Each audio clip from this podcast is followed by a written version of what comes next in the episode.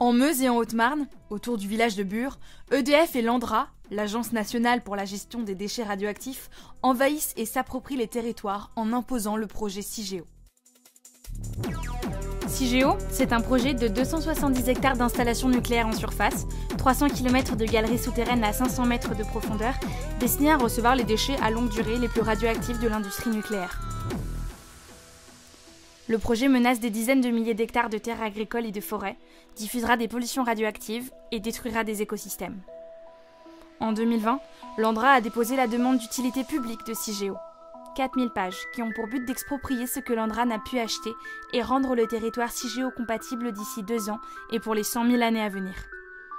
L'Andra devenu propriétaire, il ne lui restera plus qu'à attendre l'autorisation pour commencer les travaux, par exemple créer et réaménager des voies ferrées pour transporter les déchets nucléaires jusqu'au CIGEO.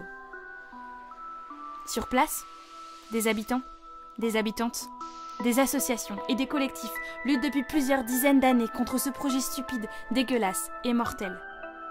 Cet été, nous planterons notre camp antinucléaire près de Bure pour soutenir et continuer la lutte contre le nucléaire et son monde.